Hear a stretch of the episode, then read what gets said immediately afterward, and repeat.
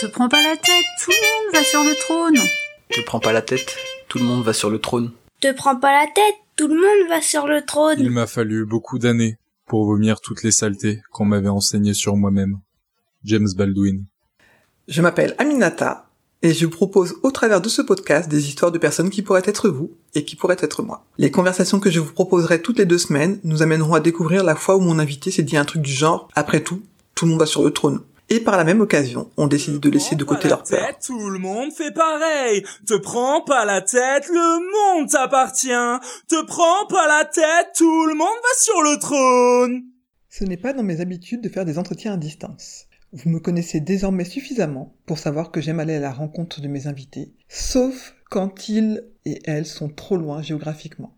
Cependant, dans la vie, je refuse de rester campé sur des positions rigides. Je n'ai pas voulu refuser la belle proposition de Gaël Brouard de passer sur le trône de mon podcast. Et oui, je vous le rappelle, je choisis mes invités, mais si vous qui écoutez avez envie de faire partie de cette aventure podcastique, je suis ouverte aux propositions d'invités. J'en reviens à Gaël. Il m'a contacté il y a quelques mois par le biais de LinkedIn. Il a créé avec son associé un comparateur qui permet de favoriser le quotidien de, tous les kidam dans leurs envies de recyclage de leurs produits high-tech, du téléphone à la console de jeu en passant par la tablette. Je suis ravie de notre échange, j'ai appris plein de choses. L'idée de cet épisode, comme tous les autres d'ailleurs, est de vous faire découvrir un parcours, des envies, des valeurs. Nous avons pris le temps avec Gaël d'explorer, grâce à ses connaissances, les coulisses de la création de nos précieux appareils connectés et autres. Gaël est un homme très intéressant et généreux. Il a fait de ses convictions son métier. Te prends pas la tête, le monde t'appartient. Te prends pas la tête, le monde t'appartient. Te prends pas la tête, le monde t'appartient. Bonjour. Ça va Gaël? Bonjour Aminata, ça va et toi? Très bien. Est-ce que tu veux bien te présenter? Alors, je suis Gaël Brouard, j'ai 46 euh, ans, deux enfants, je suis originaire du sud-ouest de la France, euh, du bassin Arcachon, et euh, je suis euh, depuis une dizaine d'années chef d'entreprise pour Comparocycle. D'accord. Compare Recycle, tu peux nous dire un petit peu ce que c'est? Qu'est-ce qu'il y a derrière? Alors Compare Recycle, c'est la contraction de comparer recycler. D'accord. c'est un comparateur éco-responsable de rachat de produits high-tech d'occasion. Donc en, gros, euh, euh, c'est un comparateur qui permet à tous les consommateurs, donc toi, moi, de revendre de manière euh, simple, efficace et gratuite l'ensemble de ces produits high-tech. Donc ça va du téléphone, de ton vieux téléphone, hein, en passant par ta tablette, console de jeu.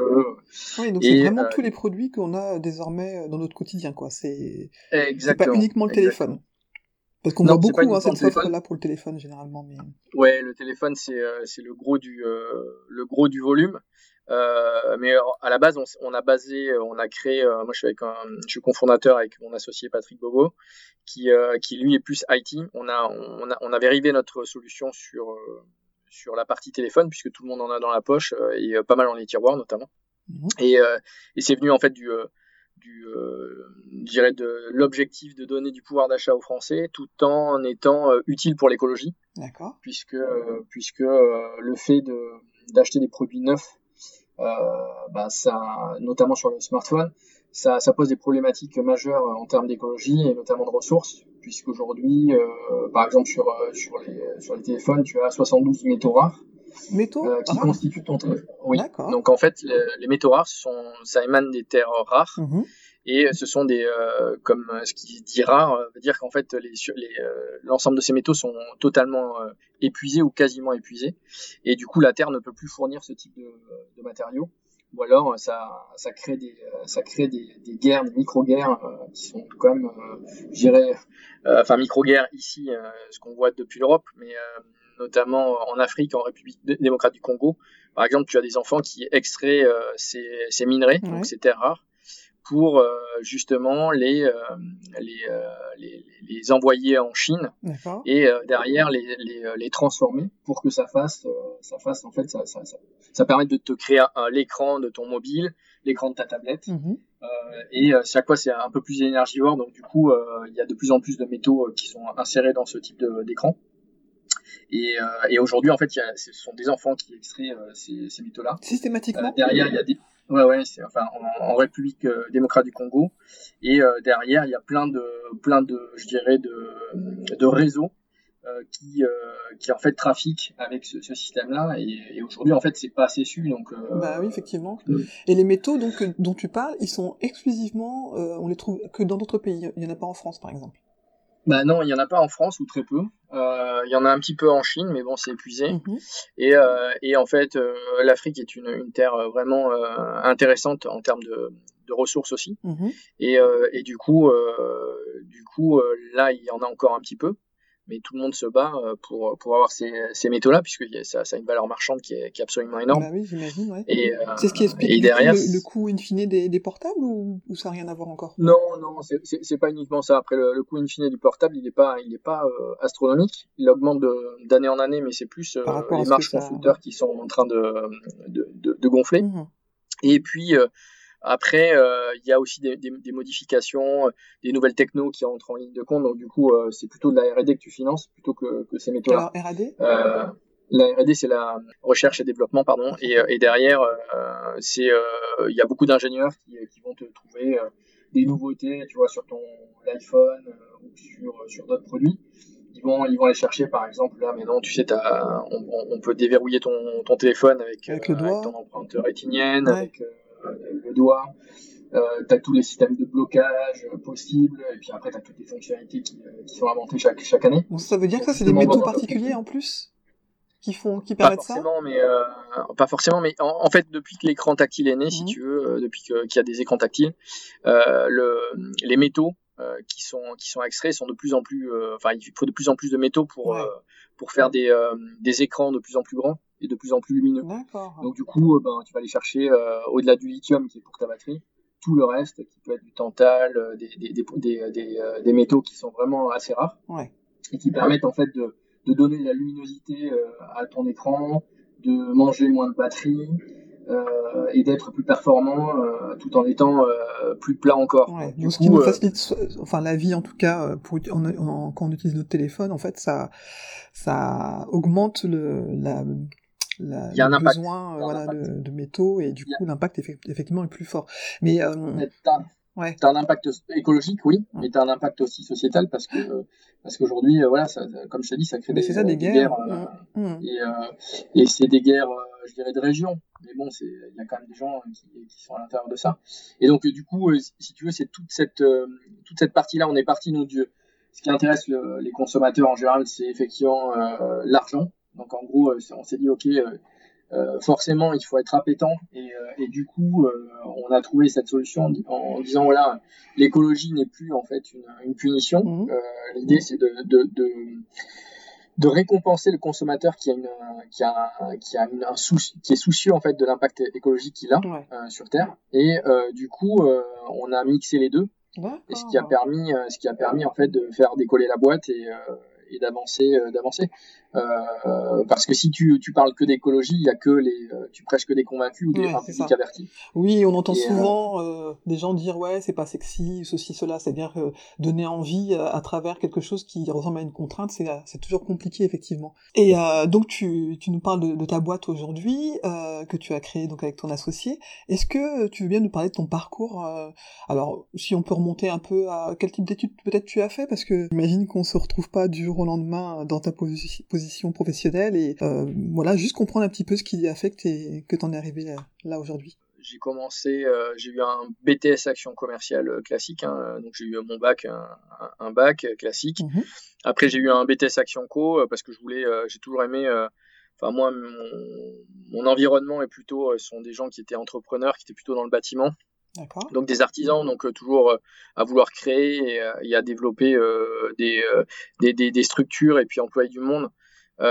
Donc moi je me suis un petit peu imprégné de tout ça et, l'idée c'est que je me suis dit, bon bah, le commerce c'est une voie royale j'avais pas de compétences en mathématiques en français plus que ça donc du coup en fait je suis parti dans une filière assez généraliste et, au fur et à mesure en fait bon j'ai passé un BTS Action Co ça m'a plu euh, ensuite, je me suis dit bon, je m'arrête pas là. Je suis parti. Euh, j'ai fait une, j'ai fait euh, une, une, année en alternance euh, pour voir effectivement ce que je pouvais faire. Donc, j'étais dans une, une, petite entreprise euh, locale mhm. où j'étais multicarte et je vendais plein de choses différentes. Je vendais des chocolats, des lunettes, enfin un peu de tout. D'accord. Et puis, et puis derrière, je suis resté un an ça, ça, a été très formateur. Et ensuite, j'ai, j'ai, je me suis dit, je continue mes études, je veux apprendre d'autres choses, je, je veux avancer. Donc, je suis rentré dans une école de commerce sur Bordeaux.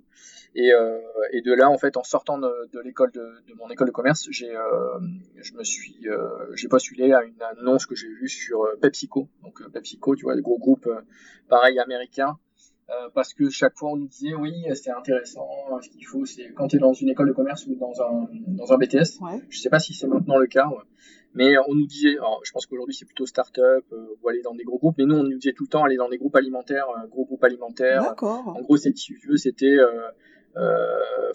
l'emploi assuré et puis oui parce qu'après il y aura toujours besoin de manger il y aura toujours besoin de vendre des produits de ce type là c'est ça c'est ça. Donc du coup je tu vois je suis parti là dedans en plus le, le côté le côté américain Pepsi, euh, c'était assez sympa parce que la, boîte était un peu décalée sur, euh, la communication, donc ça m'a plu. Ouais. C'était en quelle année ça? Euh, Ça c'était en 98. D'accord.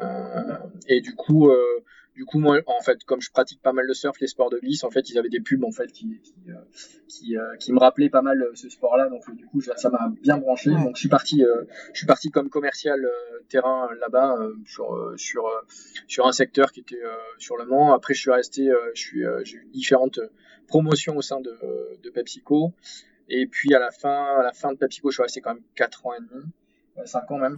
Et du coup, euh, bah, j'ai fini euh, directeur national des ventes avec euh, en chapeautant tout un réseau de, de, de, commerciaux hors domicile. Donc hors domicile, c'est tout ce que as dans, tu as dans les bars en fait, bars et restaurants. D'accord. Et du coup, je chapeautais toute cette partie-là. Et puis j'ai toujours eu, j'ai toujours aimé, je t'avoue qu'au bout de 4 ans et demi, le côté vendre vendre du Pepsi euh, et euh, des chips parce qu'on avait euh, des chips. On ça va C'était, ça, ça allait, ça allait. Je suis passé par le marketing aussi, donc j'ai appris plein de choses. Hein. J'ai appris plein de choses. Ça a été hyper formateur, notamment le côté carré. donc c'était ma deuxième école de commerce quasiment PepsiCo parce que c'est vraiment, c'est un peu l'armée quand même. Ah oui? on te dit il faut faire comme ça, c'est important, il faut toutes ces méthodes. T'as beaucoup de formation. Donc c'est toujours c'est toujours intéressant. Mais je t'avoue que j'étais dans un cadre et moi j'ai jamais aimé trop être dans des dans des cadres, dans des cases. Mmh euh, donc du coup, euh, bah, j'ai euh, j'ai eu l'opportunité de partir dans une dans le high tech, donc chez Toshiba, ouais. Toshiba France. Et, donc rien à voir. Là, ouais, rien à voir, rien à voir. Ça me faisait un peu plus rêver. Je me suis dit bon, effectivement, il y a un peu plus de sens. disons disons qu'en fait euh, c'est vraiment euh, de ce qui me faisait rêver, c'était les écrans, tu vois, tout, tout cet univers-là, ce qui fait rêver les jeunes aujourd'hui et beaucoup avant et, euh, et, je pense beaucoup après. Mhm. euh, c'est tout le côté en fait très convergent avec avec un écran, avec avec un appareil photo numérique, tu peux faire plein de choses. Enfin, c'est vraiment intéressant. Et, et du coup, du coup, ce qui s'est passé, c'est qu'on a, j'ai commencé à, à, à m'intéresser à la techno et, euh, et, euh, et, à vendre, euh, tu vois, tout ce qui était écran plat, DVD et compagnie. Donc ça, je suis resté trois ans, trois ans dans cette boîte-là, donc chez Toshiba. Ouais. Et j'ai été chassé par Nokia, Nokia France, ouais, qui cherchait en fait des commerciaux. je dirais c'était ils étaient archi leaders Nokia moi je ne connaissais pas du tout la téléphonie mais par contre la, le côté humain de chez Nokia me, plaisait vraiment puisqu'en fait c'était vraiment c'était c'est une boîte finlandaise et, euh, et, derrière, il y a vraiment un côté humain qui est, qui est, vraiment intéressant et qui est un peu disruptif par rapport à ce qui se fait euh, par rapport à une boîte américaine ou même une boîte japonaise. Ouais. Et, euh, et, ils sont vraiment, ils étaient vraiment humains. Enfin, c'était vraiment top. Et, euh, donc là, je suis resté, euh, pareil, j'étais key account manager, donc je m'occupais de tous les réseaux retail, donc les Auchan, les Fnac, les Darty et compagnie. je m'occupais de vendre des téléphones chez eux, donc donc il y avait, on avait une roadmap de téléphones, 40, 50 téléphones tous les trois mois qui sortaient. Et euh, une roadmap. Roadmap, en fait, c'est, euh, c'est si tu veux, c'est toutes les toutes les sorties produits que tu vas avoir dans l'année, avec derrière toutes les euh, toutes les implications marketing, donc les lancements, tout ce que Nokia va faire sur les lancements, télé et compagnie. Donc toi, tu étais associé à, donc, à, cette réflexion à chaque fois? Ouais, on était, enfin pas vraiment, parce que ça descendait du haut, mais après il fallait que tu orchestres le tout et qu'il fallait que tu euh, arrives à, à, à, vendre ces produits-là puisqu'ils allaient être en pub télé, mettons, et il faut que, il fallait que tous les produits soient euh, dans la distribution et soient présents, parce que si tu lances une pub télé ouais, et que tu as un consommateur qui va dans une euh, et tu le trouves pas, forcément ça, ça crée un peu la déception et du coup tu as t'as investi pour pas grand chose. Ouais, donc t'es obligé euh, d'anticiper tout ça euh, et être bien au clair sur euh, à quel moment ça va être disponible dans les magasins. Exactement, exactement. Donc si tu veux, il faut que tu arrives à convaincre et, souvent, bon là ça allait parce que Nokia, si tu veux, c'était archi leader, mais il y a eu, il y a eu, on produisait pour pour info chez Nokia un million de téléphones par jour. Ah oui. et on produisait à la demande. C'est-à-dire qu'en fait, on ne, on ne produisait on produisait pas de produits comme c'était vraiment l'innovation et ça c'est vraiment une, une, machine de guerre en fait euh, Nokia. C'est qu'en fait c'est la seule boîte qui produisait uniquement quand il y avait les commandes. Ça veut dire que chaque jour il y avait un million de commandes. Ouais, tu avais un million de commandes qui tombaient, voire plus. Pour le monde entier là, j'imagine du coup. Ah oui, là c'est pour le monde entier. Mais en gros, si on, à la fin, je crois qu'on produisait l'équivalent de 1,5 million à 2 millions de, de produits par jour. Euh, qui étaient envoyés dans le monde entier. C'est hein. énorme. Donc, 1 million par jour à la fin d'une année, c'est euh, 365 millions. C'est monstrueux. Et, on ne sait pas ce qu'ils sont devenus tous ces portables. Alors, mais c'est de là que tu vois, c'est à la réflexion que tu as. C'est ah ce que j'ai eu moi en, y restant 6 ans. Ouais. En me disant. vertigineux. Parce que pendant tes 6 années, tu as, vu ce nombre-là chaque mois. Ouais. Ouais, et moi j'en vendais une, bonne partie. Je vendais pas les 1 million par jour, mais en gros, je faisais quasiment entre 500, 500 et 1 million de pièces par an quand même. Donc, donc c'était pas mal à mon petit niveau. Si on devait remplir, ça remplirait, je sais pas, l'équivalent d'une ville géante. Enfin, je sais pas, ça, si on devait ah mettre ça dans une pièce ou un hangar, je pense que ah non, mais c'est l'image enfin moi tu vois j'en ai presque des frissons d'imaginer en fait cette production parce que ce que tu produisais à l'époque enfin ces, ces Nokia là ce sont bien évidemment les, les téléphones première génération c'était pas les smartphones donc ça veut dire qu'aujourd'hui aujourd'hui t'en avais aussi ouais mm. mais aujourd'hui on les utilise plus ces téléphones là c'est sûr non, ah non, c'est sûr, c'est sûr. Et puis là, là, je te dis, là, nous, on avait une part de marché, euh, Nokia, tu vois, on avait une part de marché qui était de l'ordre de, euh, quand, j'étais là-bas, c'était 50%, et puis après, ça s'est violé avec euh, l'arrivée des nouvelles marques comme Samsung, iPhone. Mhm. Et aujourd'hui, en fait, tu as 1,5 milliard de mobiles neufs qui se vendent chaque année. Donc, donc tu vois l'ampleur, l'ampleur des dégâts quand je te parle en fait à la base quand, quand je suis parti sur tes terres avec la République démocratique du Congo qui en gros alimente 80% des ressources mhm. demandées pour pour pour l'ensemble des, des, produits. Donc donc ça fait mal. Et l'idée, en fait, c'est euh, c'est d'avoir euh, cette notion-là parce que le consommateur, comme toi, mmh. enfin moi, je suis un peu plus aguerri parce que je suis l'industrie, mais euh, voilà, voilà, mais euh, nous, on, a vocation aussi à communiquer là-dessus en disant ok, c'est vachement bien, il faut, il faut, il faut pas, il faut pas arrêter l'économie. Oui, hein, il faut pas diaboliser non plus tout ça, mais il faut quand même le faire consciemment. Et encore là, on parle que des téléphones, mais tu disais que c'est vraiment tout ce qui est high tech, donc euh, la, la, taille d'un écran. Alors même si on lui demande pas les mêmes, les mêmes fonctionnalités à, à un écran, quoi il y en a des, tactiles aussi, mais euh, en tout cas, on n'attend pas forcément les mêmes choses. Je vois bien, il y a les télés maintenant tactiles, enfin il y a toutes ces choses là, donc euh, c'est multiplié. Enfin l'utilisation des métaux nécessaires pour ce genre d'appareil, c'est ça doit être immense aussi.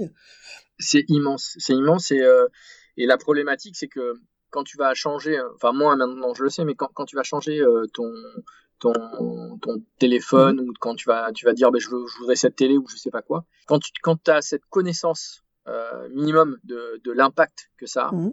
bah, tu, tu réfléchis à deux fois. Alors que quand, tu quand t'as pas toutes ces, notions là forcément tu vas dire ah mais ça me plaît bah voilà c'est bon j'ai euh, un budget je me suis bloqué mon budget voilà je me l'achète ça me fait plaisir voilà comme tu t'achèterais euh. bon après il y a toutes les industries quand tu regardes euh, on se pose tous des questions, mais l'industrie du textile, c'est pareil, hein, ça, c'est vraiment une industrie polluante. Mais, euh, mais, mais il y a une réflexion, il y a de plus en plus une réflexion et des marques. Donc il y a des marques dans le textile qui font très attention à ça et qui disent ok, aujourd'hui on, on fait que du coton bio.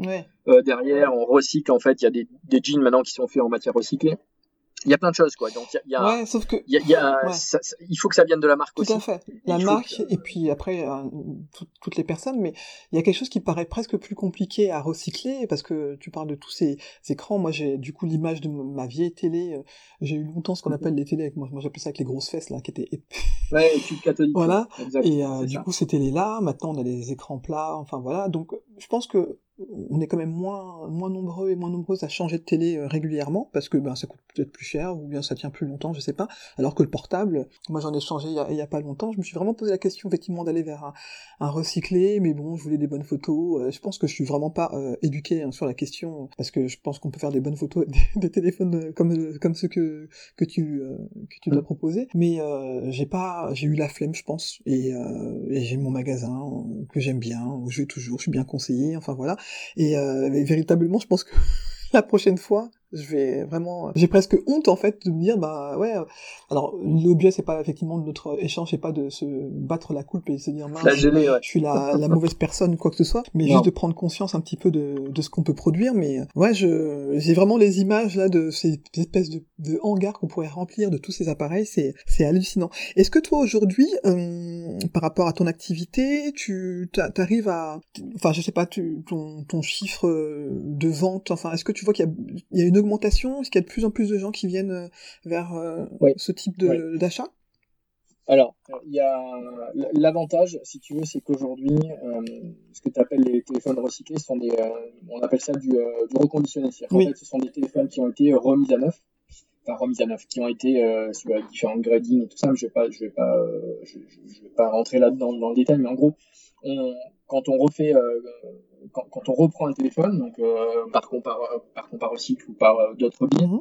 euh, ces, ces, téléphones arrivent chez des reconditionneurs, qui sont des professionnels ou non, mais globalement, il vaut mieux passer par un professionnel, je, je te dirai tout à l'heure pourquoi. L'idée, c'est effectivement euh, de, de, récupérer ce produit-là, mhm. de le réparer, donc tu, tu, fais des points de contrôle dessus, et derrière regarder son état esthétique, cosmétique, et voir si tu peux, euh, s'il y a des choses à réparer dessus, euh, t'effaces les données, mhm. et derrière, euh, une fois que tu as fait tous les points de contrôle, réparer ce qu'il y avait à réparer, ben, tu le nettoies, tu le mets dans une belle boîte blanche avec un kit piéton, tu mets une petite garantie 6 à 12 mois là-dessus, et derrière, ben, ça repart à la vente directement via des marketplaces ou via des magasins qui, qui vendent ce, type de produits-là. Aujourd'hui, tout le monde en vend quasiment. Et, et ce qui est intéressant sur ces produits reconditionnés, c'est qu'en gros, c'est des produits qui, hein, qui sont de la génération juste d'avant mmh. ou un petit peu encore d'avant, mmh. mais qui ont des euh, qui fonctionnent très bien puisqu'un smartphone, on va toujours prendre le cas du smartphone parce que ça parle à tout le monde. Hein. Mmh. un, smartphone, sa durée de vie est de entre 7 et 10 euh, ans. Ah oui donc donc euh, oui. oui bah, alors batterie mise à part ou quoi? Parce que moi j'ai l'impression que j'ai dû changer de téléphone à chaque fois parce que soit la batterie se déchargeait hyper rapidement ou alors il y avait des petits grains, des choses comme ça au niveau de l'écran. Enfin, oui, c'est euh, alors euh, en général c'est les signes, euh, les signes d'usure sur la batterie. Mmh. donc ça tu peux très bien la changer. Mais souvent des réparateurs qui sont agréés ou non bah, proposent de changer la batterie, mais derrière ils disent ça va te coûter plus cher bah, que, ça, que d'avoir acheté un téléphone. téléphone. Mmh. Bon, voilà, et c'est pas forcément le cas parce qu'il existe aujourd'hui des kits pour remplacer, et puis tu peux acheter des batteries sur le net.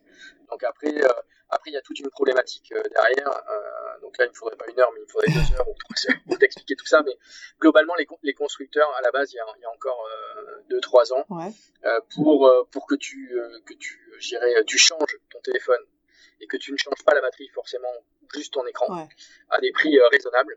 En fait, coller tous les composants. Donc tous les composants. Oui, tu pouvais pas remplacer tout seul du coup.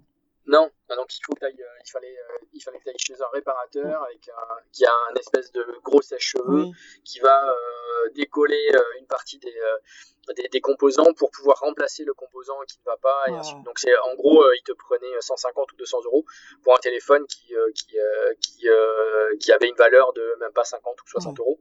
Mais c'est sûr que c'est décourageant. hein. tu dis ça vaut pas le coup. Ouais, c'est décourageant. Et, mais ça, ça c'est une volonté, ça c'est la même chose. Hein. C'est-à-dire que c'est la problématique majeure qu'il y a, c'est que ça émane aussi des constructeurs. C'est-à-dire que eux, pour vendre plus et pour faire accélérer le renouvellement, puisqu'on est sur un renouvellement, euh, en, gros, tu dois changer ton téléphone toi tous les deux ans, Aminata, je pense. C'est la moyenne. Oui, c'est ça. Hein. Deux ans, deux ans et demi. Il y en a qui vont durer plus longtemps, euh, mais en moyenne, ça va être ça, effectivement. Voilà, c'est ça. Mais en gros, euh, il y a encore 4 ans, le renouvellement moyen était de 18 mois. Mmh. Donc tu mmh. vois, c'est très court. Mmh. Et, euh, et, du coup, pour accélérer ce renouvellement, ils proposaient bon, des nouvelles technologies, des super produits qui va bien, euh, des, des, fonctionnalités euh, hors normes, euh, des écrans encore plus brillants, encore plus euh, moins énergivores, avec une batterie qui tient encore mieux, et compagnie. Sauf que quand tu avais ce, ce téléphone-là, bah, six mois plus tard, tu as un nouveau qui sortait avec une nouvelle technologie, et ainsi de suite. Et quand tu, tu dis, bah, le prochain, je me l'achèterai, mais il coûte quand même maintenant, ça, ça coûte plus de 1000 euros. Donc tu dis, tu dis, bah, moi, je veux ma batterie est un peu défaillante là au bout de 18 mois parce qu'avec les, euh, les, cycles de charge, de décharge, recharge et compagnie, forcément ta batterie bah, elle, s'use. Et si tu veux la changer, bah, le réparateur te dit ben non il faut tout tout enlever. Moi j'ai euh, j'ai vraiment des, euh, une heure de, de, de travaux dessus minimum puisqu'il faut que j'arrive à décoller l'arrière, il faut que je dévisse, je sais pas comment c'est fait. Il y, a, y, a, plein il y, a, plein de contraintes.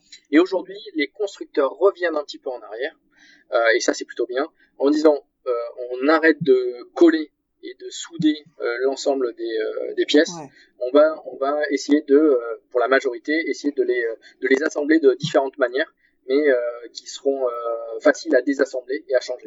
Donc ça, c'est vraiment un premier pas. Et, euh, et ça, je pense que les consommateurs et les constructeurs, moi, je serais, je, serais je communiquerai là-dessus en disant voilà, nous, on est, on est là aussi pour, pour protéger et avoir un impact de, le moins négatif possible sur la planète et euh, vous aider forcément à réparer euh, les produits de la manière plus simple. On en voit un peu maintenant, mais moi par exemple, une de, un de mes freins euh, principaux, c'est que j'ai un abonnement et je sais que quand je prends un téléphone dans le cadre de mon abonnement, que je fais un renouvellement au bout de 2-3 ans, le téléphone me coûte moins cher. moi, j'ai une barrière psychologique que je ne veux pas dépasser mmh. pour un achat d'un téléphone et du coup, mon revendeur ne me propose jamais de téléphone reconditionné, par exemple. Ouais, mais ça, là, ça va le devenir de plus en plus, puisque puisqu'avant, il le proposait par un, c'est par, euh, par ignorance, mhm. parce que derrière, euh, il, y avait, il, enfin, il y avait très peu, il y a encore 5-6 ans, 5 ans, il y avait très peu de, de téléphones reconditionnés, et c'était pas, c'était pas dans l'air du temps. Mhm. Là, ça s'est vraiment accéléré, et, et euh, le problème, c'est que ça s'est tellement accéléré qu'il n'y a pas assez de produits. C'est-à-dire que il y, a, y, a, une autre problématique aujourd'hui, c'est pour ça que nous on est là mhm. aussi. ça fait 10 ans qu'on a créé la boîte, mais ça fait 10 ans qu'on se bat et qu'on on explique euh, l'intérêt euh, de revendre recyclé. Euh, c'est l'intérêt réel, c'est d'alimenter ce marché du reconditionné. Mhm. C'est-à-dire qu'en fait aujourd'hui, pour donner, je vais te donner deux chiffres rapides, hein, je veux pas noyer dans les chiffres, mais il y a 66% des Français qui veulent acheter un produit reconditionné. Tu vois comme quoi, toi qui dis, bah moi clairement je connaissais pas, je savais pas tout ça, donc moi ça m'intéresse d'avoir un produit reconditionné. Le prochain je regarderai pour acheter un produit reconditionné. Donc il y en a 66%, ça augmente à peu près de 10% chaque année. Mhm. Et derrière, il n'y a que 6% des Français, alors je te parle juste au niveau français, il n'y a que 6% des Français qui revendent leur ancien mobile. Donc si tu veux... C'est vrai que moi j'avoue, je les garde chez moi, je sais pas pourquoi, en espérant qu'un jour, je sais pas, enfin... Alors, tu as, deux trucs euh, chez toi. Tu le gardes chez toi. Pourquoi? Parce que tu dis, bon, euh, clairement, si j'ai un souci avec euh, le nouveau, bah, je repasserai sur l'ancien, ce que tu ne feras jamais. Bah euh, deux, il y a le côté ouais, effacement de données. J'ai toutes mes données à l'intérieur. Je sais pas si je le donne ou si je le revends est-ce que même si j'efface, est-ce que ça, ça est-ce que on va pas trouver d'autres choses dedans ou est-ce que mhm. voilà, ça, bon allez, je le garde au cas où et puis je pourrais regarder d'autres photos si j'ai pas tout transféré. Donc voilà. c'est ça aussi. Le, voilà, c'est ça. Après tu as le troisième point, c'est ah ben je le garde au cas où j'ai euh, un enfant ou une nièce ou euh, voilà qui, qui veut mon qui a cassé son mobile, ben je lui donnerai celui-là. Mhm. Voilà. Cela dit, moi je l'ai fait cette fois-ci. Mon fils euh, qui, a, qui a 15 ans, qui vient d'avoir son premier portable, c'est mon ancien qu'il a eu. Bon, mais ça c'est très bien. Ça, tu vois, c'est du recyclage euh, top. Et, euh, et, et quatrième point, c'est en gros, bah, je le garde parce que euh, parce que peut-être que ça pourra ça pourra m'être utile. Je sais pas. on me dit que je peux en faire un MP3 tu le feras jamais, mais voilà. Moi, c'est un peu le mur du souvenir, en fait, que, tu vois, c'était un peu genre, oh, bah, tiens, voir un peu l'évolution de mes portables, je garde toutes mes paires de lunettes pour ça aussi, mais ça sert à rien du tout, effectivement, mais je t'avoue vraiment, désormais, on se reparlera après, je vais voir comment je peux pas me débarrasser, enfin, entre guillemets, recycler mes choses, parce que, effectivement, je, je trouve ça ridicule désormais, mais, et puis oui, on sait pas trop où les déposer, ou, euh, enfin, oui, et puis je pense qu'il y avait toutes ces notions-là, il y a des choses à communiquer, effectivement, quoi. Mmh ouais, il y a beaucoup de choses à, à faire et il y a, y a, encore, euh, je dirais, il y a, y, a, y a, du gap, comme on dit, pour aller, euh, pour, pour que ça change et que ça rentre dans les mœurs. Donc il y a, y a, plein de solutions aujourd'hui qui, euh, qui, qui, sont arrivées. Tu vois, on parlait de, de l'industrie vestimentaire. Tu vois, tu as Vinted, Vinted Qui, est, qui, est, une boîte, tout le monde connaît. Bon, ils ont matraqué. Bon, c'est des millions, des millions d'euros en pub. Mmh. Moi, j'ai pas les moyens. Clairement, j'ai, on n'a pas les moyens.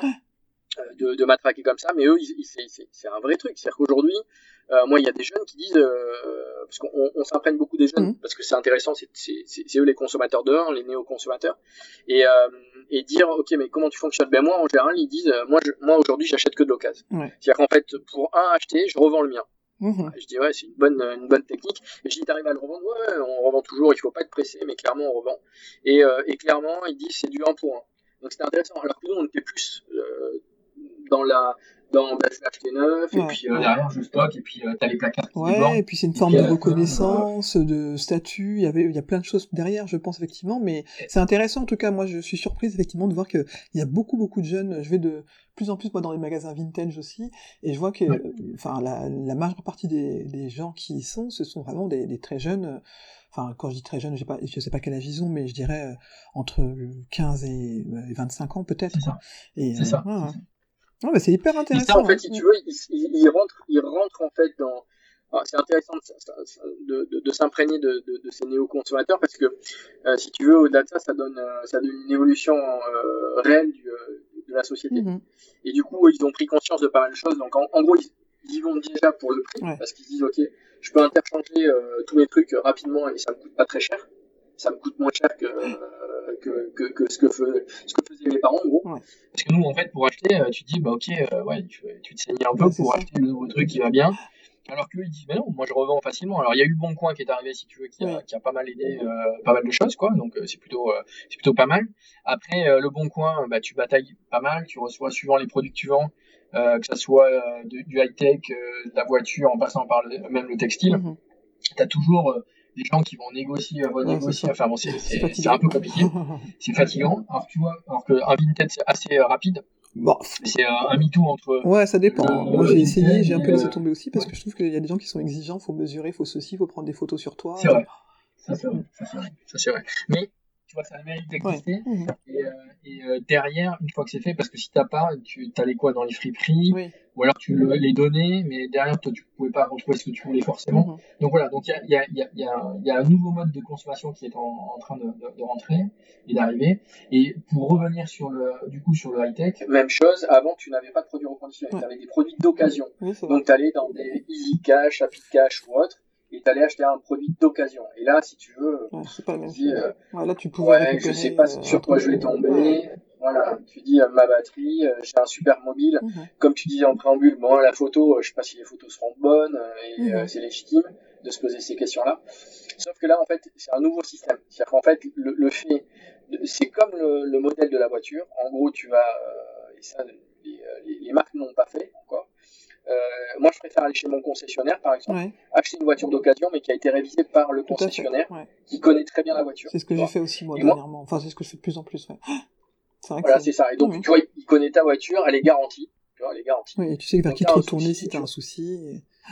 Voilà, t'as as un contact humain, t'as un historique et, compagnie. Mhm. Mais là, t'as la même chose en fait sur ton produit reconditionné. Sauf que derrière, les entreprises, moi, quand j'ai créé la Compare aussi mhm. avec Patrick, on s'est dit, demain, en fait, ils vont tous nous solliciter, que ce soit Samsung, euh, Apple et compagnie, même Nokia, pour dire, bah, les gars, ouais, c'est vachement intéressant votre truc. C'est-à-dire qu'en fait, nous, on, est-ce qu'on pourra créer votre site en marque blanche pour racheter à nos consommateurs mhm. les produits, euh, moi Samsung, parce que je suis Samsung, ou moi Apple, mhm.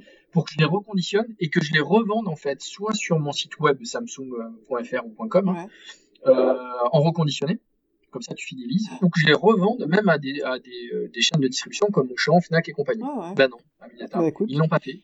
Ah, euh, ça finira peut-être par se faire à euh, l'envers, c'est-à-dire que ce sera les consommateurs qui les obligeront peut-être à faire ça, mais bon, effectivement, ça. c'est... Je sais pas, je sais pas, mais nous on avait créé ça. En gros, la genèse, hein, c'était se dire, ok, de toute façon, on va s'appuyer aussi sur le réseau des constructeurs, moi venant du constructeur, et même moi, en expliquant ça à mes collègues, ils m'ont dit non, non, enfin tout ça, tu vois, c'est compliqué.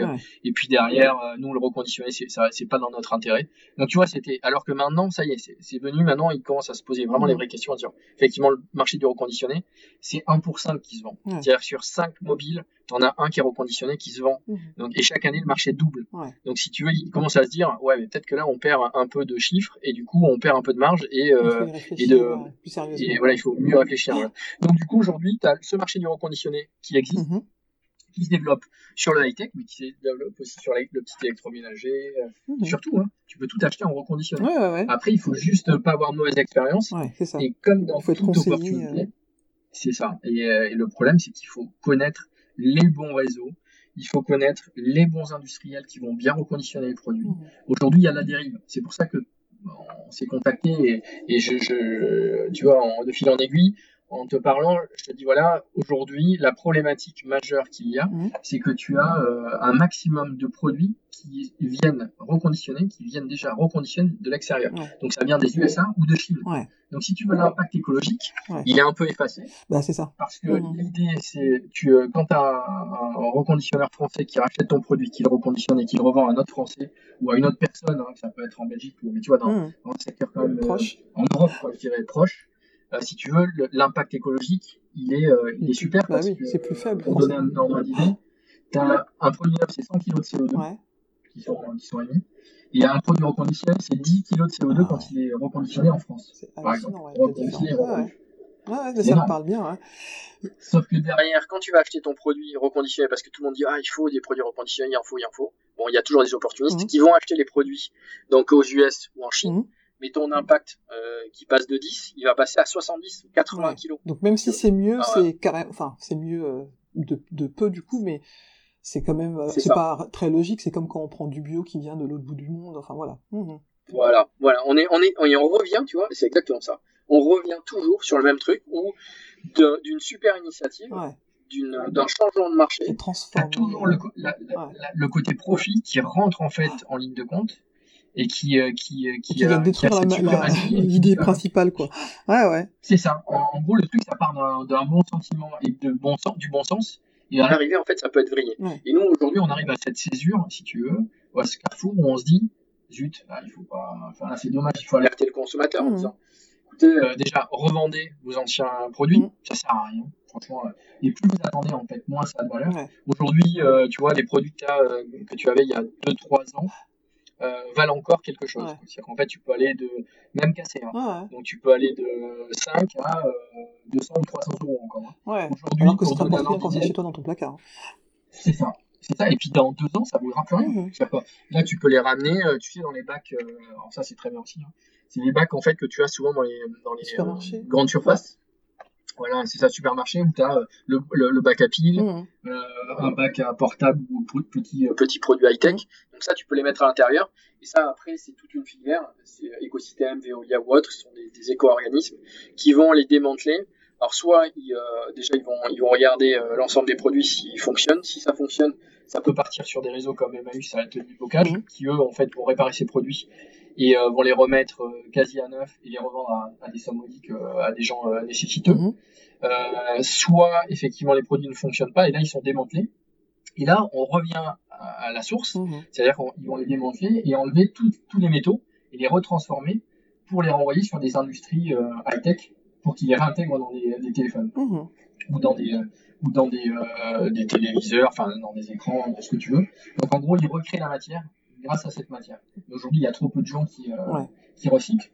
Et, et ça, c'est le bout de chaîne. Euh, entre-temps, le, ventre mou de tout ce, là où on est, nous, euh, ce sont les téléphones, les tablettes, tout ce que tu as dans tes tiroirs. Et ça, ça, c'est 80% du, business. C'est 80%, je dirais, du volume qui pourrait être réinjecté et qui pourrait être, euh, avoir une seconde, troisième quatrième vie. Donc, euh, et euh, donc voilà. Donc voilà pourquoi euh, tu me posais la question à la base. La première question, c'est pourquoi avoir créé ça, euh, qui est Compare aussi. voilà, voilà pourquoi c'est parti de toute cette de toute cette réflexion. J'ai l'impression que ton parcours a été plutôt, comment dire, il, a, il ressemblait à ce que tu voulais. C'est-à-dire que j'ai pas l'impression que tu es franchi de enfin d'impossible ou alors euh, c'est tellement ça te semble tellement évident en tout cas quand tu le quand tu te racontes qu'on a l'impression que tout était euh, comme une évidence. T'as as suivi un parcours euh, qui n'a pas forcément quelque chose de linéaire mais qui a quelque chose en tout cas qui ressemblait à tes envies au fur et à mesure. Est-ce que tu as l'impression d'avoir passé des étapes impossibles par moment en te disant finalement avec le recul ah ouais en fait si m'avait dit ça j'aurais jamais pensé? T'as ce, ce souvenir là c'est une bonne analyse. Euh, c'est une bonne analyse. En fait, j'ai toujours, euh, je me suis toujours dit, ben, après c'est la volonté. T'as envie, tu vas. Si je suis parti d'une boîte euh, Nokia, tu vois, qui était dans, laquelle c'était plutôt confort pour moi. Mhm. je m'éclatais bien et j'aimais bien, mais à un moment donné, t'as as, besoin de sortir ta zone de confort. Et puis j'avais toujours cette idée, tu vois, dans la tête de me dire qu'est-ce que deviennent ces portables? Et j'ai commencé à gratter, à regarder, à, à, m'intéresser. Et du coup, ben, l'intérêt est devenu une conviction et je me suis dit, ben, change et puis, euh, puis c'est le moment de changer. Mais c'est ça qu'on sent derrière, ce sont tes convictions en fait, ton moteur et c'est ça qui te fait que tu changes de, de, de voie et de et de métier et tu restes pas effectivement dans quelque chose qui qui t'apporte pas non plus de plaisir quoi. Non, c'est ça en fait. J'étais, ça, allait, Oui, hein, oui, je, je, comprends que effectivement t'es pas parti fâché, mais en tout cas, t'as pas attendu d'être d'être mal pour partir. Exactement. Et du coup, euh, du coup le, le, après, c'est de la volonté, beaucoup de travail, mhm. pas mal de chance aussi. Tu as beaucoup, beaucoup, de chance. Du réseau, des gens qui t'aident, qui, euh, mhm. qui en fait te disent bah, tiens, tu devrais euh, appeler un tel.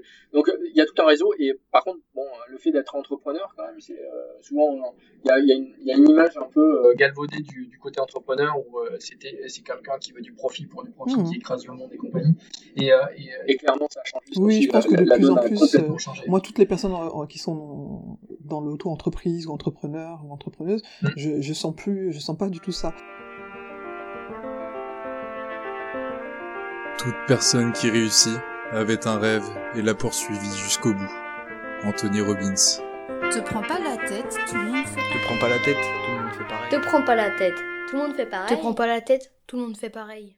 Est-ce que, alors tu dis qu'effectivement il y a la chance, le travail, la volonté, tout ça, mais ça t'arrive de pas te sentir à la hauteur du coup? Parce que tu as quand même euh, voilà, fait pas mal de choses et euh, euh, sûrement que de se mettre à son compte, c'est. Ouais, tout le temps tu dis? Ah non, c'est ah ouais, tout le temps. En fait, t'es tout le temps en prise de risque.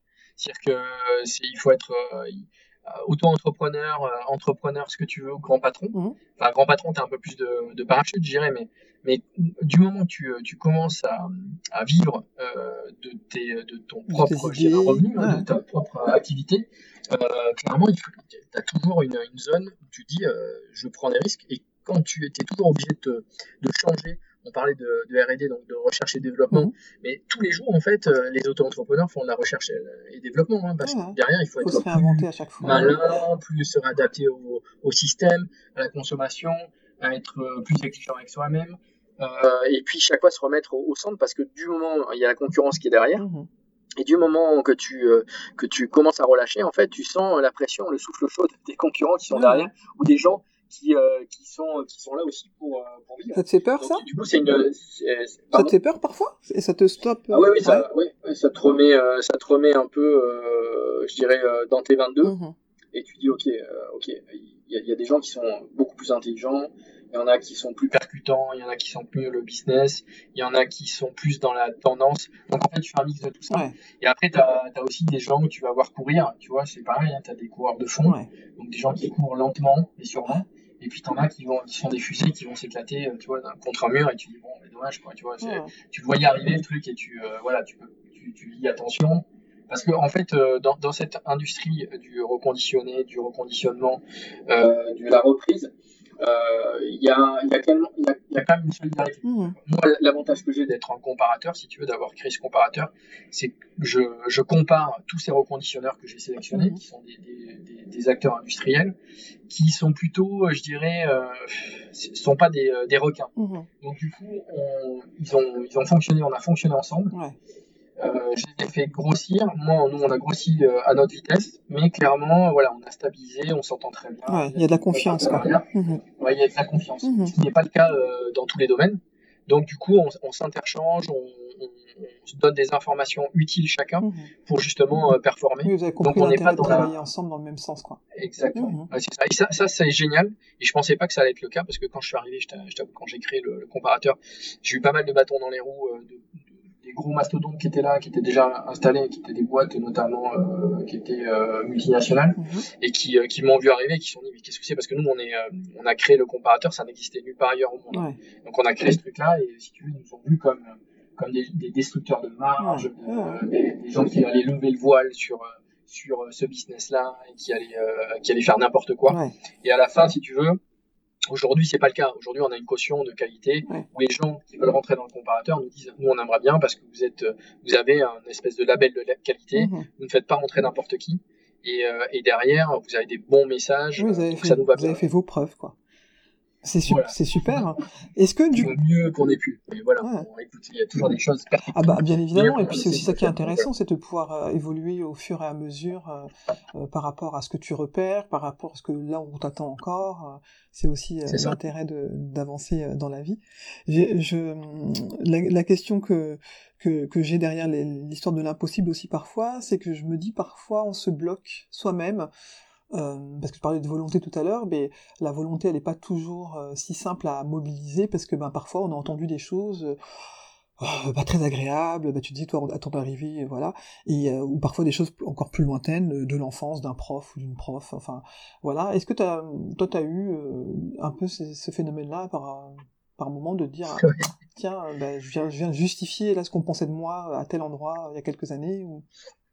C'est pas faux. En fait, euh, moi, j'étais pas, j'étais un élève très moyen à l'école, hein, donc euh, j'étais pas, j'étais pas, euh, j'étais pas une pointue, mhm. tu vois. Donc, euh, j'étais très moyen dans toutes les matières. Euh, après, j'ai toujours eu, j'ai toujours eu j'ai toujours voulu m'en sortir. J'ai toujours voulu être sortir un peu pas de la moyenne, pas être dans l'excellence. Mhm. Je, suis pas un compétiteur né, mais j'ai toujours voulu être voilà dire ben, je passe de classe en classe. Après là, là où c'était le grand bain quand même, c'est dans les dans ces grosses entreprises où quand je suis rentré dans moi j'étais complètement comme je te dis je suis un peu hors cadre. Mhm. par contre j'ai essayé de faire les choses bien. en revanche dans les entreprises je, je, dans les grosses multinationales dans lesquelles j'étais, je, je, savais que je, un jour je créerais ma boîte parce que j'ai toujours raisonné et euh, souvent on me disait mais euh, c'est pas ta boîte, hein. comme si c'était ma boîte. Mmh. C'est-à-dire qu'en fait PepsiCo euh, quand j'étais chez eux, ben, c'était comme si c'était la mienne. Mmh. C'est-à-dire qu'en fait je me battais, même le week-end je bossais et parce que j'aimais ça, hein, j'aimais ça et je me disais je vais m'en sortir. En revanche, je t'avoue, que ça soit chez Pepsi ou ailleurs, c'est le côté politique. Il y a des gens qui sont qui sont en face et tu as souvent des gens qui ne s'appuient pas sur les gens qui euh, mhm. des bosseurs. Mhm. Ils vont s'appuyer sur des gens qui parlent bien. Ouais, c'est ça, des qui, euh, qui sont plutôt voilà, qui sont voilà, euh, on parle politique, on va dans mon sens. Mhm. Donc c'est quelqu'un que je ferai monter. Donc ça, en fait, moi j'ai vécu pas mal d'injustices là-dedans où tu disais mais moi j'ai les meilleurs résultats du marché. Mais par contre, j'ai peut-être pas, j'ai peut-être, je, je, je, parle pas bien forcément peut-être à, à mon N plus 2. Ouais où euh, je lui parle pas comme il aimerait que je lui parle. C'est-à-dire qu'en fait, j'ai jamais été véhément ni rien. Mais quand on me disait, voilà, oui, euh, tu, je sais pas. Tu brosses pas dans le sens du poil aussi, c'est contre tes valeurs, quoi. Voilà, c'était ça, ou, euh, ou derrière, tu disais, voilà, là, peut-être que tu fais une erreur, parce que clairement, le terrain, tu vois, il dit autre chose. Et souvent, venant du terrain, euh, c'est ce qui se passe, c'est la vraie vie. Mmh. Et ça, tu vois, c'est mal perçu quand t'as quelqu'un qui est en... Et moi, je t'avoue, j'ai eu euh, deux, trois déconvenus comme ça où, euh, où effectivement, ça m'a un peu blindé. Je me suis dit, mais en fait, ils comprennent rien. Ouais. Il n'y avait pas de vision des choses. Et je me suis dit, bon, bon t'es N plus 2 ou, DG ou autre. Et clairement, tu t'es vraiment pas arrivé sur le business, t'as pas de vision en fait de ce qui va se passer après. Tu restes dans ton truc avec tes tableaux Excel. Mmh. Et ça, moi, j'y arrivais pas. Et, euh, et je t'avoue que j'ai loupé des opportunités parce que j'ai peut-être ouvert un peu grand ma bouche de temps en temps en disant mais c'est un peu n'importe quoi, il faudrait faire comme ça. Et souvent, j'allais même contre eux, c'est-à-dire que parfois je prouvais euh, par A plus B en faisant des actions concrètes que j'avais raison. Et ça, ça les mettait à défaut et en porte-à-faux. Et du coup, euh, bah, il dit ok, euh, il fait ce qu'il veut, ok, il, a eu raison, c'est bon. Et, et, de toute façon, je le ferai pas monter parce qu'il m'a, il m'a un peu, comment dire, mis au pied du mur. Et ça, il s'aime pas. Ah, hein. Mais en même temps, c'est aussi ça. S'il n'y avait pas eu toutes ces, ces petites choses qui t'auraient, ah oui, peut-être. Peut-être que tu serais pas encore arrivé à là où tu en es aujourd'hui, quoi. Donc, non, non, non, c'est sûr, c'est sûr. Après. Euh, après, si tu veux, c'est euh, euh, c'est une façon de voir. Hein. Moi, je, je me dis, les gens qui arrivent à, à être politiques et à avancer euh, comme ça dans des boîtes euh, et pas faire de bruit en allant dans le sens du vent, mmh. parce que dans des boîtes, des grosses structures comme ça, des fois on te disait rouge le matin, et puis le soir c'était vert hein. donc il fallait que tu t'adaptes. Même si toi par conviction tu disais mais en fait le vert euh, ou le rouge c'est c'est pas la bonne couleur parce que derrière moi j'ai j'ai plusieurs visions et tout le monde disait comme ça mais par contre tu es obligé d'y aller parce que euh, parce que derrière ça les ordres viennent du haut. Mmh donc euh, donc voilà. Alors que dans des petites structures les auto-entrepreneurs les petites structures comme moi ou autres euh, clairement, euh, quand tu as un boss qui te dit euh, bah, qu'est-ce que vous en pensez quand c'est moi je prends tous mes salariés, mmh. mes salariés chaque fois je, je, je pose j'ai une idée mais par contre je vais leur poser la question en disant voilà qu'est-ce que vous en pensez? Ouais, tu t'appuies sur ton et terrain, toi tu verrais voilà. Ah, hein. mais c'est ouais c'est c'est important. C'est juste être humain important. Mais c'est à la fois être humain mais c'est du bon bah, sens dedans parce qu'en fait bah, si tu recrutes des gens si tu as des gens autour de toi, tu as une équipe, mmh. ce sont des gens qui, qui se battent pour les mêmes valeurs et qui sont payés, oui, mais qui derrière en fait défendent les mêmes valeurs que toi puisque ils sont intégrés dans ta boîte. Mm. Derrière, il faut il faut les écouter et, et, et souvent moi j'ai j'allais dans, dans, un sens et en fait mes salariés me disaient ou ou euh, même mon associé me disait non mais moi je le verrai pas comme ça. Mm. Donc là on se repose et on dit ok. Et, on discute, et, parfois j'allais à l'inverse ah, hein. et ça marche et ça marche. Hein. donc, euh, donc voilà. Mais bon, quand tu es dans des gros groupes, tu peux pas te permettre d'écouter tout le monde. Ouais. Et, euh, voilà. Je comprends. L'important, c'est de transformer l'autocritique en quelque chose de positif. Ivan Lendl. Te prends pas la tête, tout le monde va sur le Te prends pas la tête, tout le monde Te prends pas la tête, tout le monde va sur le trône. bon, tu disais que t'as 46 ans, euh, j'imagine que c'est un âge où on arrive à avoir un peu de recul. Moi j'ai l'impression que j'en ai de plus en plus, euh, en vieillissant en tout cas. Est-ce que t'es à l'aise avec la notion de fierté te concernant? Fierté, je sais pas trop. Enfin non, je suis pas. C'est pas que je suis, euh, je suis à l'aise. Euh, non, après, euh, fier. Il y a, y, a, y a, tellement de gens qui font des exploits, des choses extraordinaires. Tu vois, je suis pas dans la. Moi, les, Moi, je serais fier si j'étais un grand chirurgien ou si j'étais même une infirmière. Enfin, je sais pas. Des gens qui, qui, qui, donnent, qui ont du sens, si tu veux. Vraiment, nous, on fait que du commerce, quoi. C'est du commerce. Là, il y a, on mixe avec l'écologie. Ah ouais. Euh, je comprends ce que tu veux on essaie de se rattraper comme on peut. Tu, tu vois oui, c'est ce que là, tu, tu, es amené à te comparer. Mais si aujourd'hui, tu devais citer euh, une de tes filles te demande, papa, est-ce que tu es fier euh, de quelque chose, de, de, ce que tu as fait de, de, de ta vie jusqu'à aujourd'hui, est-ce que, tu serais capable de, leur, de, de lui répondre? Euh, c'est compliqué ce que tu demandes à Minata. D'être fier de quelque chose, mais alors, que ce soit sur le plan professionnel ou euh, personnel, hein. Oui, non, t'as raison. Après, je suis, je suis fier, si tu veux, d'avoir employé des, des gens, d'avoir créé un, pas un business model, mais d'avoir créé euh, une, une, structure qui fait vivre beaucoup de gens. Aujourd'hui, si tu veux, euh, par compare, on a, on a fait émerger, euh, il y avait des petites boîtes qui montaient, on les a aidés, nous, à rentrer chez l'opérateur, mhm. chez des retailers. Et du coup, ce sont des gens qui ont maintenant euh, jusqu'à 200, 300 salariés. D'accord. Et si, Mais ça, c'est qui partaient de rien. Donc... Et aujourd'hui, si tu veux, il y a 5000, 7000, entre 5 et 7000 personnes qui bossent par jour dans cet écosystème, rien qu'en France. D'accord. Donc, c'est une belle source de fierté, ça, de donner du travail à 5 ou 7000 personnes, je trouve, non?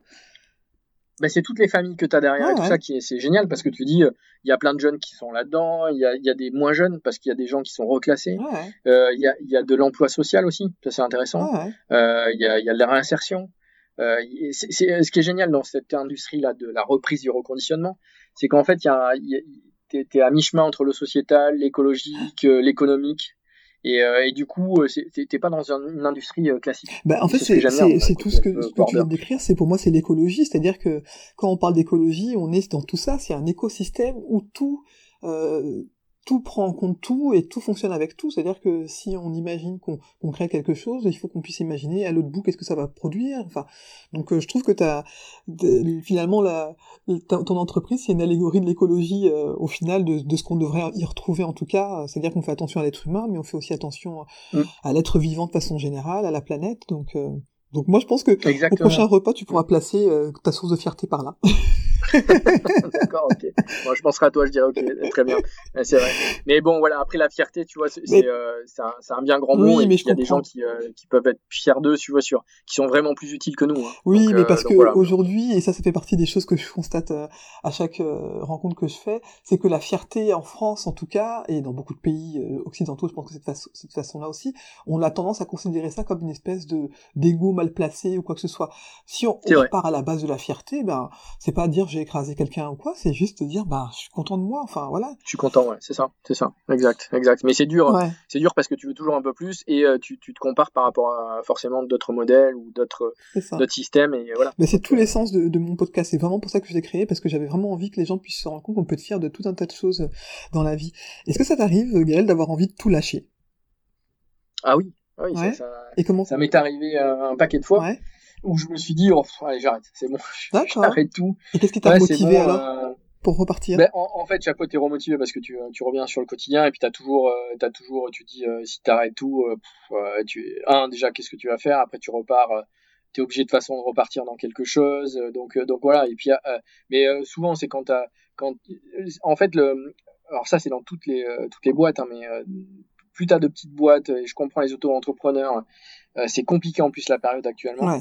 C'est que c'est un, un ascenseur euh, émotionnel l'histoire. Hein. C'est-à-dire que tu te lèves le matin, tu sais pas si euh, ça va être bien, pas bien, si tu, ce que tu vas avoir comme galère. et du coup, tu dois gérer. Et des fois, c'est, de l'imprévu total. Quoi. Donc, tu dois improviser. Et je t'avoue que des fois, tu dis, oh, que ça, ça s'accumule. Mmh c'est ça, ça s'accumule. Et puis tu dis, voilà, en gros, c'est bien, mais mais tu profites pas ou tu, tu bosses tout le temps et, et voilà. Donc oui, oui, ça, ça arrive. Euh, tout le temps, c'est un peu exagéré, mais non, non, non. Euh, globalement, je suis motivé moi toujours par ce que je fais et puis j'adore. Mais euh, je t'avoue qu'il y a des moments où tu dis ouais, c'est quoi le sens de la vie quoi? Est-ce que c'est de bosser, tu vois, tout le temps pour profiter un petit peu après, ou est-ce que c'est tu profites et puis après bon, c'est pas, tu bosses un peu moins quoi. Bon après c'est, il faut, il faut, je dirais équilibrer. C'est un équilibre à trouver chaque jour. J'imagine. On arrive bientôt à la, fin de notre échange. Euh, le titre du podcast, donc, c'est Tout le monde passe sur le trône. Et je me demandais si toi, tu avais une petite phrase comme ça qui te permettait euh, de, qui est un peu ton leitmotiv. Hein. Moi, c'est mon leitmotiv. Euh, c'est ce qui fait que c'est devenu ce titre-là, c'est de me dire, ben voilà, quelquefois dans la vie, je me, je me déconsidère ou je me compare. Ben, je me remets cette phrase dans la tête et ça me permet de repartir. Est-ce que toi, tu as une phrase un peu de ce type Alors moi, c'est des, j'ai des phrases, tu vois, comme, je suis un garçon un peu timide et, et que j'ose jamais trop, tu vois, demander, même dans le commerce, hein, c'est-à-dire que je fais du commerce, mais à chaque fois, je, je, je, me dis non, je, je veux pas. Moi, je suis pas, je suis pas le style commercial, tu vois, appelé harceler. Uh-huh. je, je, déteste ça. Et donc, il y a une phrase que m'avait dit un prof en école de commerce qui était, je crois, de Sacha Vitré, qui disait Le tact dans l'audace, c'est de savoir où l'on ne peut aller trop loin. Uh-huh. Donc, en gros, ça veut dire, en, gros, voilà, tu peux avoir du tact, aller un petit peu plus loin pour en savoir un peu plus, mais il faut juste avoir le tact pour pas pour pas dépasser les bornes des limites tu ah, vois. Donc ah. euh, et ça ça c'est toujours resté parce que je me dis bon ben ouais euh, je veux pas euh, je veux pas déranger je veux pas ci je veux pas là. Et je me dis bon allez, tu déranges pas tu t'y vas tu demandes juste et après voilà tu t'arrêtes. Mais voilà ça fait partie des phrases qui me viennent comme ça en discutant avec toi. Ok. Voilà. bah écoute merci beaucoup Gaël. Franchement j'ai appris plein plein de choses et vraiment je pense que je vais reconsidérer beaucoup de choses vis-à-vis de mes, mes, mes appareils à la maison. Et Super. ouais et puis au-delà de ça ouais c'est toujours hyper intéressant de parler de, de cette façon-là, et puis ce que j'aime beaucoup, c'est ta façon de ne pas, euh, effectivement, nous, voilà, nous faire nous sentir euh, mal, parce qu'on a mal géré les choses. Non, il faut pas. Et ça, c'est hyper agréable. En tout cas, merci beaucoup, Gaël. Merci, Aminata. Merci beaucoup. À bientôt. À bientôt.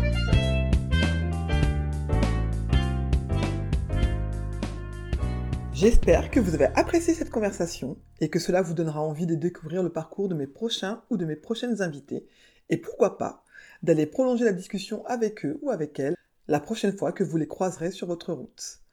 J'espère également que cela vous donnera envie d'écouter vos envies et moins vos peurs. La vie est souvent plus simple que ce que l'on imagine. Si vous souhaitez me poser des questions ou pourquoi pas être un futur ou une future invitée, n'hésitez pas à vous abonner à mon compte Instagram.